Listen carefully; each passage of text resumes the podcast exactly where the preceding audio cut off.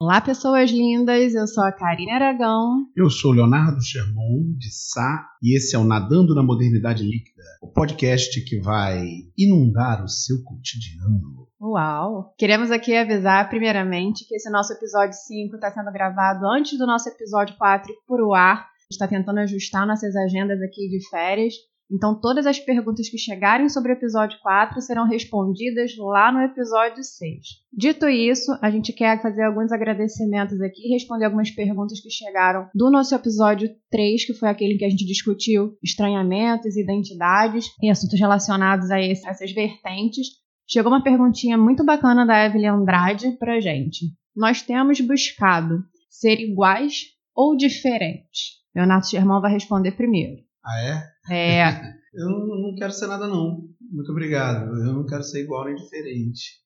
Eu quero não me preocupar com isso. Se fosse possível, talvez acessar um tipo de autenticidade tal que não se preocupa nem com o que as outras pessoas estão fazendo, no sentido de fazer igual, nem com o que as outras pessoas estão fazendo, no sentido de fazer diferente. É claro que isso é impossível porque nós somos humanos, humanos são seres gregários, sociáveis e boa parte no, do nosso desenvolvimento veio da cultura, que basicamente é o pensamento compartilhado. Então nós estamos aí o tempo todo imitando uns aos outros, senão fica muito difícil viver, né? A gente aprende a viver imitando outras pessoas.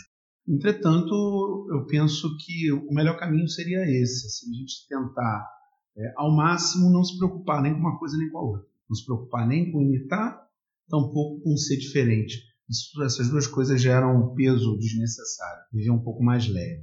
E você? Bem, eu acho que a gente vive num movimento paradoxal entre o desejo de ser igual e o desejo de ser diferente também. Mas eu consigo ver que, de uma maneira mais macro, parece que a gente tem buscado ficar pertinho de quem pensa igual a gente, de quem tem ideias convergentes, mas dentro desse grupo tem indivíduos que tentam se destacar, até aquela expressão que a gente usou, né? Diferente entre os iguais e toda a carga paradoxal que carrega essa expressão.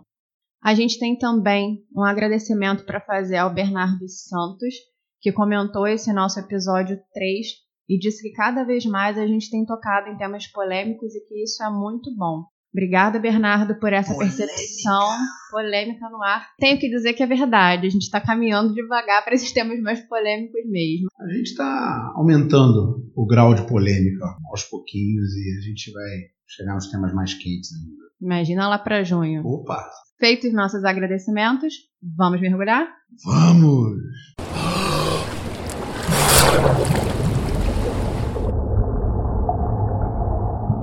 Nós vivemos num universo de ruídos. Momentos de silêncio são cada vez mais raros nesse cotidiano ruidoso que estamos vivendo.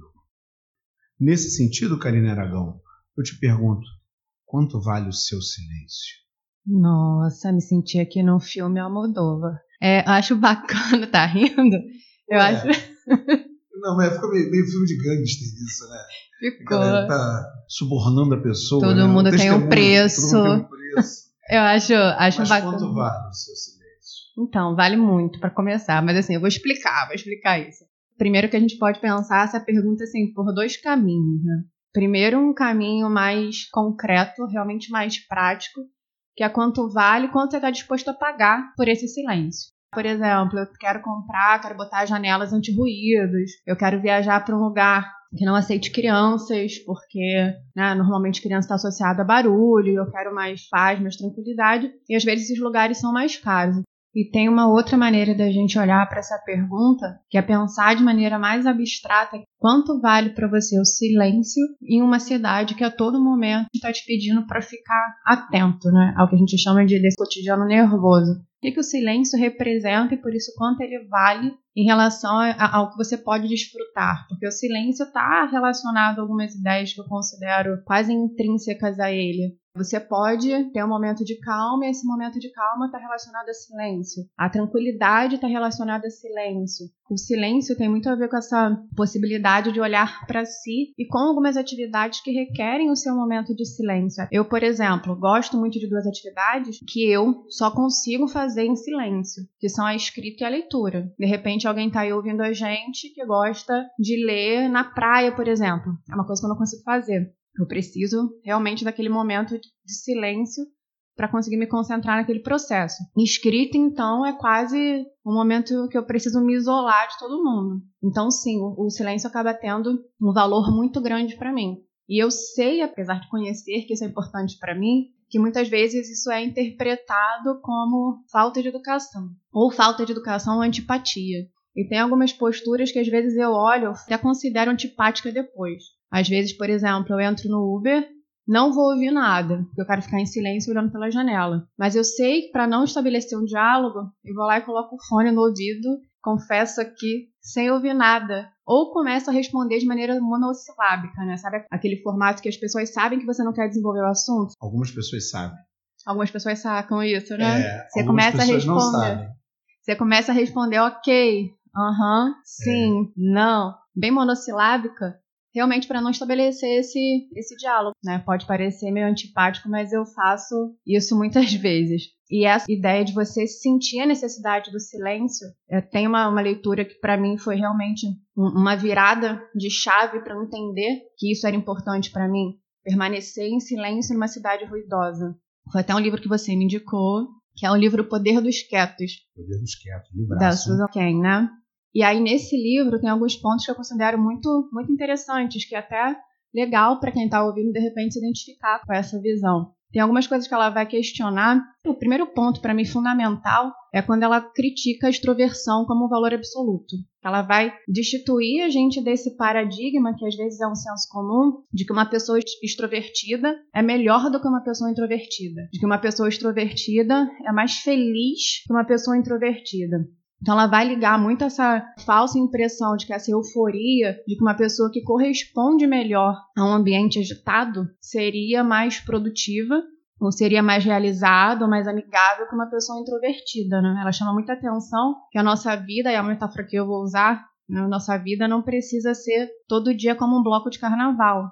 Eu uso muitas metáforas de carnaval e aí ela faz essa diferenciação. O extrovertido não seria necessariamente mais feliz ou alegre, né? O extrovertido é quem corresponde, quem sabe, quem consegue responder melhor em ambientes agitados, e o introvertido, quem responde melhor em ambientes silenciosos e calmos, assim como eu sou. Então, por isso que eu me identifiquei bastante com aquela ideia. Porque eu recebo muitas críticas, né? Ah, você é antipática, ou às vezes eu tô na fila do banco e eu quero ficar em silêncio. E sempre vem alguém fazer alguma pergunta, querer estabelecer um diálogo, e eu fico na minha. Só que eu acho que isso é, é a minha necessidade de ficar em silêncio, não a minha falta de educação. Falta de educação é se eu não desse bom dia, boa tarde, se eu não agradecesse, se eu não fosse polida com as pessoas que estão à minha volta. Uma outra ideia que ela desconstrói nesse livro é quando ela opõe timidez e introversão, que é um outro questionamento assim que às vezes eu escuto bastante. Ah, você é professora, como é que você vai ser tímida? Você posta vídeos no Instagram, tá fazendo podcast, como é que você vai ser tímida? E eu não sou tímida, porque a timidez tem a ver com o medo desse juízo social. Então eu não sou tímida, mas eu sou introvertida, o que é um processo diferente. Eu respondo melhor em ambientes calmos e silenciosos. E você? Quanto vale o seu silêncio? Ó! Oh, Ó! Oh, vale muito. O silêncio é de ouro fala de prata. Acho que um ditado que é assim, né? Nossa, né? Eu pensei no Silêncio dos Inocentes. É, uma outra parada também. Isso aí é pesado. Esse livro da Susan Cain, para mim, representou uma, uma libertação. Eu sempre fui visto como alguém extrovertido porque eu sempre falei em público, sempre lidei com música, com teatro, sempre me apresentei com muita facilidade. Eu não tenho timidez. Entretanto, eu sou um introvertido característico daquele livro, O Poder dos Quietos. Eu sou aquele introvertido. Para ela, a grande diferença é essa. O extrovertido é aquele que se energiza em grupo, e o introvertido é aquele que se energiza em separado, sozinho e eu sinto muito cansaço quando eu tenho uma longa jornada em grupo. Me cansa a necessidade de interação constante. Silêncio é um negócio valiosíssimo. todos os silêncios. Eu vejo três silêncios. Um é o silêncio de saída, a fala. O silêncio que eu posso fazer evitando falar. Depois de um dia de trabalho, muitas aulas, depois de conversar muito tempo, eu vou querer ficar quieto por um bom tempo. Então, esse é o primeiro silêncio. Existe um segundo silêncio, esse é muito difícil de alcançar, que é o silêncio de entrada, o silêncio nos ouvidos. A gente está num mundo que constantemente está gerando ruído. O panorama geral que a gente vive hoje é de muitas pessoas buscando fazer. Eu sempre lembro daquela propaganda, né? Just do it. Você não precisa pensar, você precisa fazer. Então o mundo inteiro virou isso. Temos que aproveitar a vida. Vamos! É legal, maneiro, bacana, mas a gente pode querer uma outra coisa. Então esse silêncio é difícil. Ainda mais num momento como o nosso, em que as caixas de som estão com um preço muito baixo. Em qualquer loja você encontra uma caixa de som muito potente, que nos anos 80, para você comprar, teria que trazer do exterior, ou então teria que fazer com técnica eletrônica, é uma coisa super complicada. Hoje você encontra por um preço relativamente em conta em qualquer loja dessa popular que tem aí em qualquer cidade do Brasil. Então dá para fazer barulho para caramba por um preço baixo. Encontrar um lugar com silêncio é muito, muito difícil. Está muito caro conseguir silêncio. Na minha casa, para conseguir silêncio, eu, eu comprei um abafador de som, um menorzinho para botar dentro do ouvido, de borracha, de, de, espuma, e um maior, igual aquele que é usado por funcionários que ficam na pista do aeroporto. Aquele negócio enorme, parece um headphone. Então eu tenho aquilo, porque é muito barulho o tempo todo. Há um terceiro silêncio. Não é aquele silêncio do ambiente em que você está e também não é o silêncio que você faz quando opta em não falar, por exemplo. É um silêncio interno. E esse, para mim, é o mais difícil de atingir, porque muitas vezes a gente tem um ruído dentro da nossa cabeça proveniente das nossas preocupações, das coisas que a gente está acompanhando, dos problemas, todas essas questões que a gente carrega, e mesmo estando num lugar absolutamente quieto, a gente está com um ruído interno aquela agitação. Para mim, esses três silêncios, quando a gente consegue se libertar de todas as amarras, consegue encontrar uma maneira de pacificar o ambiente e chegar nesse ponto, é realmente um momento maravilhoso e muito, muito raro. Enquanto você estava falando isso, acho que essa raridade me vem à cabeça agora. Você diz que a gente tem esses vários tipos de silêncio. Você fala, por exemplo, das caixas de som. Eu moro numa rua super barulhenta tem um ruído ali que é inevitável. Ônibus passando, carro passando, movimentação de lojas. A gente não pode fazer muita coisa. Mas tem um ruído que parece que é provocado, né? Um barulho que é proposital. Então, quando você. Isso parece até meio antipático quando a gente fala isso. Ah, tem uma. levar uma caixa de som alto. Leva um, um fone, escuta sua música. Você precisa ouvir, fazer com que eu ouça também. Mas parece que a gente tem um pacto pelo barulho. Não sei se no Brasil todo, mas aonde eu moro, nesse condomínio que eu moro, é um pacto pelo barulho. No sentido de, se você está fazendo barulho, ninguém reclama, porque amanhã será o meu dia de fazer barulho também. Então, tem uma senhora que coloca bolero, tem um outro senhor que ouve televisão muito alta, ele ouve os jogos de futebol, esses canais que passam jogos o tempo todo. Mais para frente, tem um outro rapaz que eu imagino que recentemente ele tenha se convertido a alguma religião cristã, porque ele bota muitas músicas gospel, muitas, muitas músicas e muito alto. Mas assim, do lado direito, tem uma galera muito festeira que gosta muito de funk. Funk tem pagode também. Assim, Nossa, é, é, dá uma mistura aí. É uma mistura e é um pacto pelo ruído, porque ninguém reclama de ninguém, é complicado. Eu já fui uma pessoa mais barulhenta. Eu já toquei bateria sem ter nenhum tipo de abafamento no, num apartamento. Você Pô, já foi o vizinho barulhento. Já fui o vizinho da bateria. Pelo que me consta, a gente não tem uma lei de silêncio. Uma lei que determine o que é silêncio e o que não é. Isso vai muito do entendimento de uma determinada região. Você chama a polícia, eu já chamei a polícia e já tive também a polícia chamada. Por sua causa. Por minha causa. Mas a polícia geralmente fala assim no sentido de: olha, aqui é um lugar residencial e você faz barulho. Eu acho que a gente tem um pacto pelo ruído. E por isso mesmo, como está muito difícil arrumar um lugar silêncio, o silêncio virou uma coisa cara, virou luxo.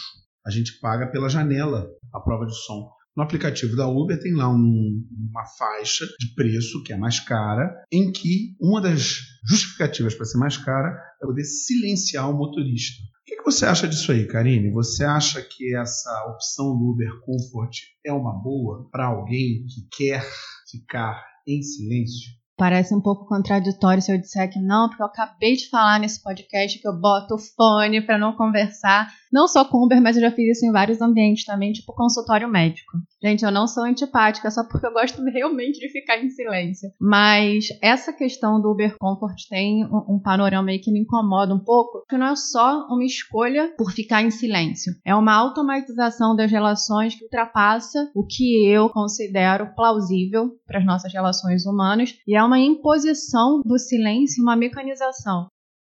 Dois panoramas.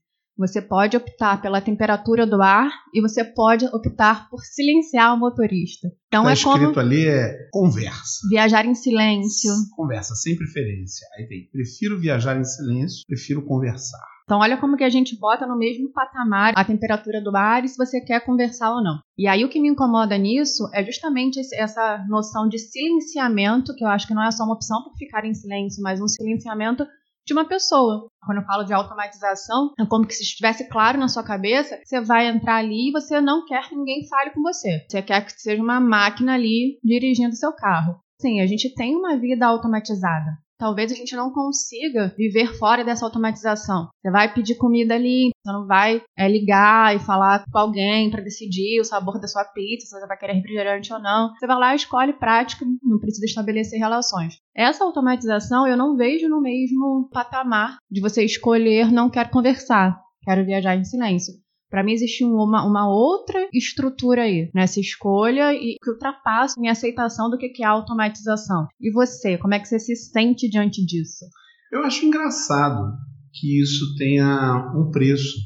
Eu fico pensando nos ônibus, que tem lá a plaquinha falha ao motorista somente o indispensável. Veja como isso mudou. A gente não podia falar com o motorista, e agora a gente tem um serviço pago à parte para não falar com o motorista. É muito estranho isso, que a gente tenha chegado a esse ponto. E essa opção provém da nossa dificuldade de diálogo mesmo. O melhor seria, para conseguir o silêncio, falar com a pessoa. Você vai me desculpar, mas eu prefiro ficar em silêncio. Mas eu fico pensando também, da mesma maneira que você falou que é vista como antipática em alguns círculos, porque quer ficar um pouco sozinho, quer ficar em silêncio, se também o motorista não ia nos ver como uma pessoa antipática, na medida em que a relação do Uber envolve valorização através de estrelinhas. Nós temos uma nota como passageiros e o motorista, por sua vez, também tem uma nota no aplicativo. Então pode ser que essa fala, que é uma fala muito simples de todos os tempos, a pessoa não vai entender direito, uma vez que a gente tem um pacto pelo ruído. Você deu dois exemplos, uma fila de banco e um consultório médico. As pessoas estão ali entediadas e querem colocar para fora. Essa é a dificuldade de quem é introvertido. Ele vai viver num mundo em que extroversão é a norma, em que você é obrigado a falar mesmo na família.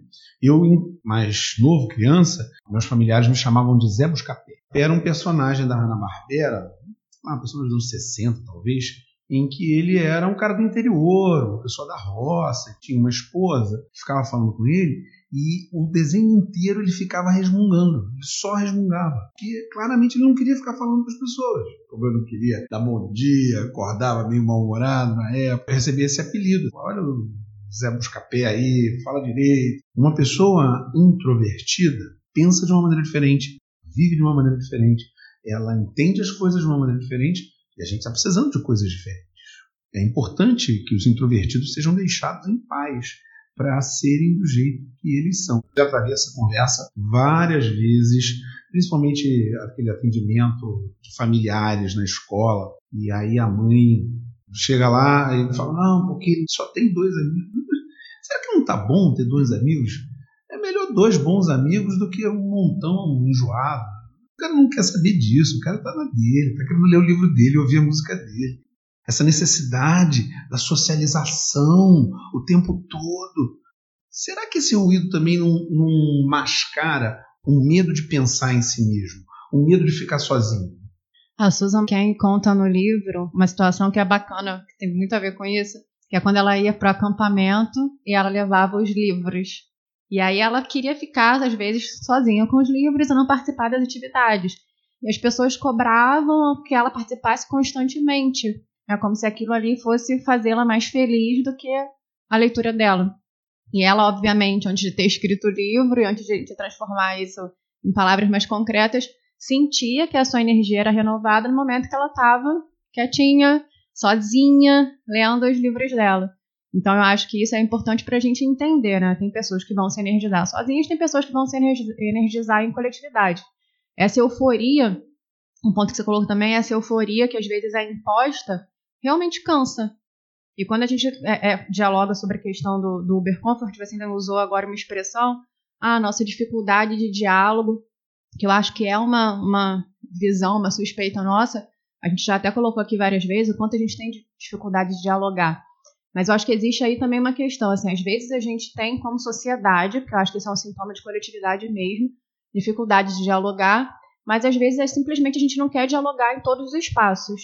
Então eu acho que a gente tem que procurar o nosso nosso rumo aí. Você, por exemplo, no consultório médico não querer ficar conversando com todo mundo, não significa necessariamente que você é uma pessoa que tem dificuldade de, de lidar com o outro. Simplesmente você não quer dialogar naquele momento. Em outra situação, você de repente com pessoas mais próximas, né, em outro momento, você vai querer dialogar. Então a gente também não pode ficar se fechando em caixinhas e, e, e até achar que a nossa personalidade é contraditória, que foi uma, é um outro apontamento que às vezes eu ouço. Ah, como que um momento você é super introvertida, no outro momento você é extrovertida? Porque às vezes eu saio da minha característica principal, que é a introversão, em alguns momentos pontuais na minha vida eu consigo me energizar na extroversão. Mas que são momentos mínimos, e isso não é uma questão de contradição. É a nossa personalidade que pode oscilar. Eu acho que esse é, é, é um panorama importante para a gente também se entender e muitas vezes não se cobrar muito também, né? Não, não meio que no, no, tentar se definir, ah, meu Deus, eu sou uma pessoa introvertida, então significa que eu não posso nunca é, estar numa, num momento de agitação. Ah, então eu não posso ter o que aí cai, cai, tá muito no que você falou, uma pessoa que é extrovertida não pode, vai ter um treco se ficar em casa numa sexta-feira à noite sozinha. Hum. Não, são momentos que, que é. É importante se compreender quem se é. Para mim, esse livro veio como um, um entendimento profundo dessa característica, porque em grupo eu sinto gastar uma certa energia. E não é por conta das pessoas que ali estão, não é por falta de afeto por elas, é porque a situação, para mim, é difícil. Então eu preciso de um, uma toca aonde eu vou me enfiar para dar um tempo. Teve uma vez que eu fui a um curso do trabalho. Eu passei uma semana no curso. Aquelas atividades, né, palestra e rodas de, de conversa, e estudo. Foi um curso muito interessante. Entretanto, depois de uma semana, parecia que eu tinha corrido uma maratona, uma exaustão, eu estava exausto. E aí eu fui para casa pensando por que, que eu estou tão cansado? Porque eu fiquei uma semana comendo bem, dormindo bem, tudo regradinho, tudo direitinho, mas o que me exauriu foi aquele contato. Já pensou se você chegasse e ainda tivesse bolero, futebol e mais alguma Nossa, coisa aí? Não, mas tem, tem. Tem uma outra coisa também. Vamos imaginar que em vez dessa pessoa que está procurando a solidão como uma forma de se energizar, seja uma outra pessoa que tem ali uma solidão realmente tóxica. Ou seja, que ela está sentindo falta da socialização e esse silêncio machuca. Esse silêncio atrapalha. O que, que você acha? Então, eu acredito que aí a gente não esteja mais num panorama de silêncio e de introspecção positivo. Então, não existe uma energização, existe uma desenergização, né, com toda a possibilidade desse neologismo. Quando você fala isso, me vem muito assim à cabeça aquela, né, acho que todo mundo já, já viu isso. Imagina aquela pessoa que posta uma foto, meus amigos que fazem isso vão me matar, uma foto numa sexta-feira à noite com uma taça de vinho, com um livro, e aí coloca aquela legenda. Sozinho ou sozinha numa sexta-noite, porém feliz, me curtindo. Não parece, não, pode rir, né? Vocês não estão vendo, o Leonardo Firmão está rindo, ele sempre ri dos meus exemplos. Não, mas é porque para mim é muito engraçado alguém que posta na internet que tá bem sozinho. Na semana passada eu dei aquele exemplo do tempo para falar eu te amo e gostar, você deu uma gargalhada. Dessa vez. Pô, mas aquela também é demais. mas vai. é verdade, tá vendo como eu tenho conversas que é, servem para esse podcast? É. E aí, é, essa, esse panorama para mim é bem, é, é, bem latente na amostragem que você está dando dessa solidão que, é, que machuca. Eu acho que nesse sentido a pessoa não está ali sozinha curtindo a solidão. Na verdade, ela está sozinha por alguma imposição que parece externa a ela, mas ela está com o desejo de se comunicar. Porque se ela não tivesse com o desejo de se comunicar, ela não postaria essa foto, ela ficaria em silêncio, curtiria o silêncio dela e ponto sabe? Às vezes me dá a impressão, assim, quando eu vejo essa foto e essa legenda, que a gente tenha alguém que tá ali falando: olha, Tom Jobim, você disse que era impossível ser feliz sozinho, mas eu estou aqui, galera, eu sou autossuficiente e consigo ser sozinho. E aí eu vejo uma, sabe, uma, uma solidão que realmente incomoda, que não é curtida, não é vivida com prazer. Para, e aí, nesse sentido, a pessoa tá sozinha fisicamente, mas ela não tá. É, se aproveitando desse momento de solidão para curtir. A solidão tem um estigma tão negativo que a gente até tem hoje o uso da palavra solitude. A solitude seria como a solidão positiva, né? O que para mim não faz o menor sentido, porque parece que você está reafirmando que a, solução é, a solidão é negativa. Se você tem que criar uma outra palavra para dar positividade a ela, você está reafirmando que o outro é negativo. E eu realmente não vejo como esse momento de negatividade. Acho que a gente pode aproveitar e curtir se ele for verdadeiro. É claro, acho que vai muito de pessoa para pessoa também. E você, meu companheiro de antipatia e introspecção, que, que você acha sobre isso? Não, mas eu te faço bem, te faço bem. Melhor do que eu, que já confessei aqui várias vezes, você é taxada como antipática do podcast. Te faço super bem. Eu fico pensando que a solidão pode acontecer quando está acompanhado, cara. Você pode estar em, em grupo e se sentir muito sozinho está num grupo e, a, e, aquele grupo não te diz nada. Não faz sentido você estar tá ali. E, assim, existe esse outro lado, né? A pessoa que está sozinha em casa e que está postando na rede social, ela, ela não está legal, não está bacana. Porque quem está legal mesmo no lugar, acompanhado ou não, não vai lembrar de tirar foto. Tem aquele, aquela, aquela tirinha maravilhosa, né?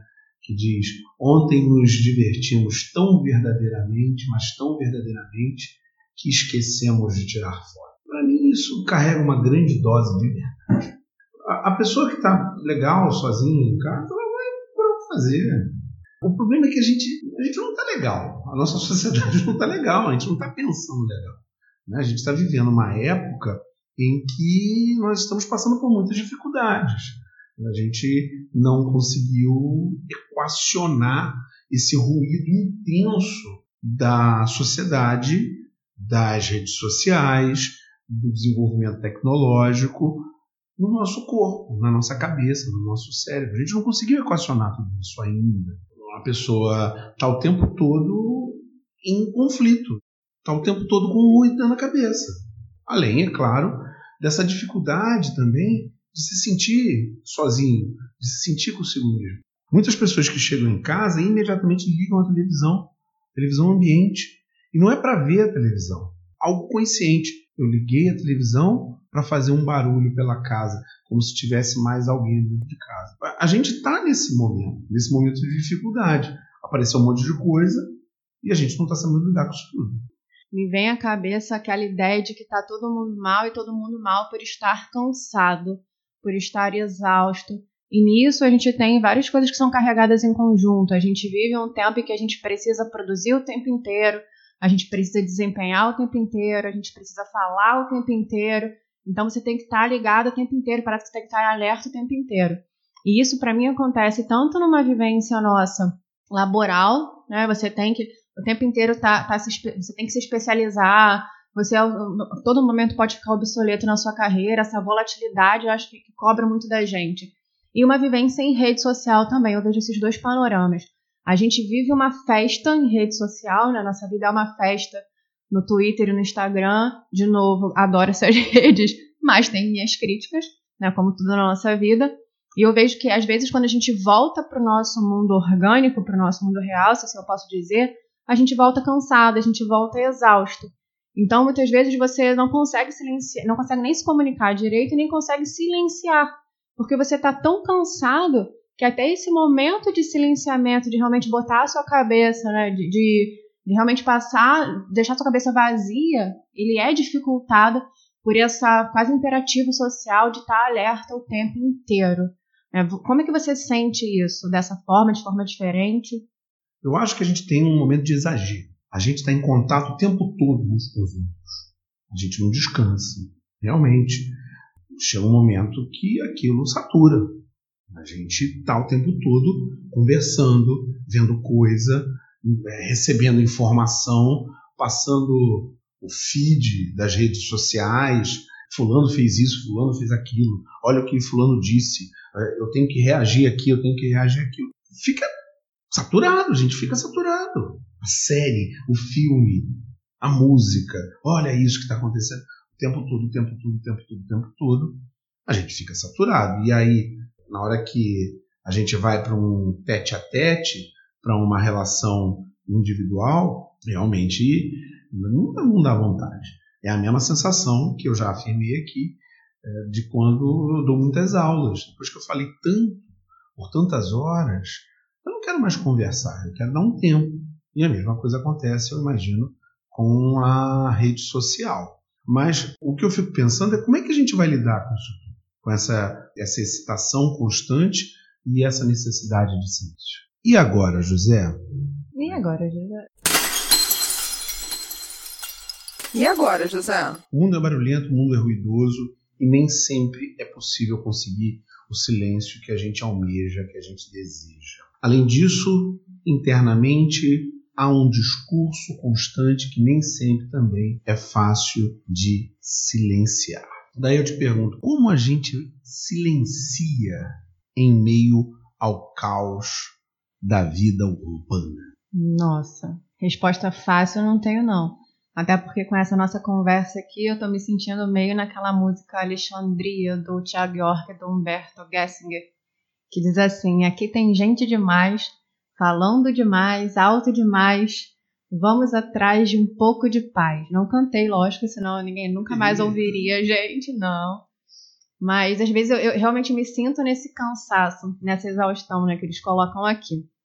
É, e esse, essa ida atrás de um pouco de paz, como eles colocam, é a pergunta que tu me faz: como que a gente silencia em meio ao caos? É, eu vou por um caminho que para mim é uma verdade, que eu acho que para a gente encontrar esse silenciamento em meio, ao caos, em meio ao caos, a gente precisa desenvolver técnicas de autoconhecimento e práticas de autoconhecimento. Porque eu acho que o autoconhecimento tem a ver com seus momentos de solidão, tem a ver com os momentos, seus momentos de silêncio. É claro que assim, eu não vou cair na, aqui na ilusão de achar que para um problema coletivo e social, porque eu acho que o cansaço a que a gente fica submetido com esse barulho, essa necessidade de você ter que corresponder o tempo inteiro, é uma dinâmica social. É, é, você não vai encontrar soluções individuais para uma questão social. Mas acho que a gente pode, né, ir mudando aos pouquinhos, e buscar esses subterfúgios individuais é uma saída, é uma possibilidade. Então, assim, você buscar uma terapia, você buscar uma meditação, você buscar leitura, você buscar exercícios físicos que você consiga praticar sozinho, fazer uma caminhada. Eu acho que nesses momentos você silencia. Nesses momentos você se depara com você mesmo até para você se conhecer. E isso eu acho benéfico porque você consegue, de alguma forma, saber o que, que vai te fazer bem e o que, que vai te fazer mal. Até uma reflexão que a gente trouxe aqui, você tentar se responder: eu sou uma pessoa introvertida ou sou uma pessoa extrovertida? Eu, eu, eu correspondo melhor a ambientes silenciosos ou eu correspondo melhor a ambientes barulhentos? Você começa a se conhecer e olhar para as pessoas de maneira diferente também. Então, quando você olha para uma pessoa muito, eu que sou introvertida, olho para uma pessoa muito agitada e eufórica, e naquela coisa ali você vê que nitidamente a pessoa carrega a sua bateria, e, e na minha coletividade, é simplesmente uma pessoa que tem um processo diferente do meu. Né? O, meu, o meu processo funciona na posição do dela. Mas você consegue perceber você consegue perceber os outros. Então eu acho que isso é bacana. O seu silêncio, acho que é tido nesses momentos, nesse processo de autoconhecimento, que como a gente já falou aqui várias vezes, não é um processo suave, é um processo altamente espinhoso. Né? A gente tem aquela ideia assim de, de coach, nossa, eu tô crítica nesse programa, né? Mas aquela ideia, hoje eu tô crítica, aquela ideia de, é, de coaching, ah, autoconhecimento maravilhoso, sair renovada em cinco sessões de uma hora.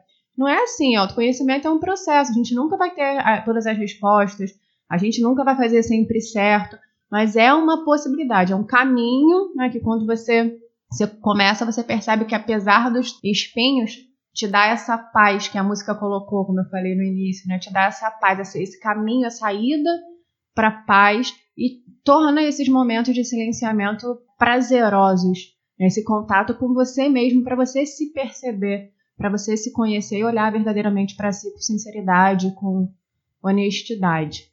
E você, como é que você acha que a gente encontra essa paz? Como é que a gente consegue esse silenciamento em meio ao nosso caos? Como a gente, eu não sei, mas eu posso dizer o que eu faço. Ele também está crítico a esse programa. A primeira coisa que eu recomendo a você, caro introvertido, é coragem. Coragem para dizer não. Coragem para sair, para não ir, para ficar na sua, para ficar no seu livro, e na sua rede, ouvindo a sua música ou não fazendo nada. Coragem para ser quem é. A primeira coisa que eu recomendo a todo mundo. Não é fácil, mas com o tempo as pessoas se acostumam. E aí vão começar a dizer: ele é assim mesmo. É isso que aconteceu comigo. As pessoas, principalmente aquelas pessoas mais próximas, mais íntimas, elas sabem: ele é assim mesmo. Ah, ele vai ficar para lá. Não, não precisa chamar, porque ele, o lance dele é esse. Ou vamos chamar para ver se ele. Vamos chamar de peito aberto, né? Vamos chamar e se ele quiser ele vem, se não quiser ele não vem. Então, esse é o primeiro ponto. Coragem para ser quem você é. E além da coragem, eu recomendo também procurar atividades energizantes para esse tipo de temperamento. Você já falou da, da prática da meditação, tem yoga, é, aprender um instrumento qualquer. Hoje, hoje, hoje também.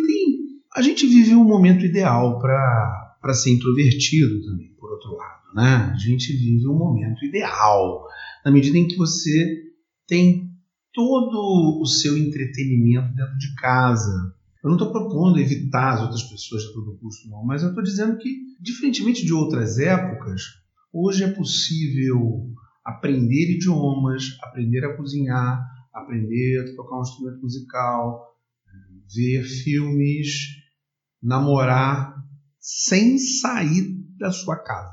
A era da automatização. Não sei se é automatização, não sei se é automatização, mas um outro tipo de, um outro caminho para quem é introvertido.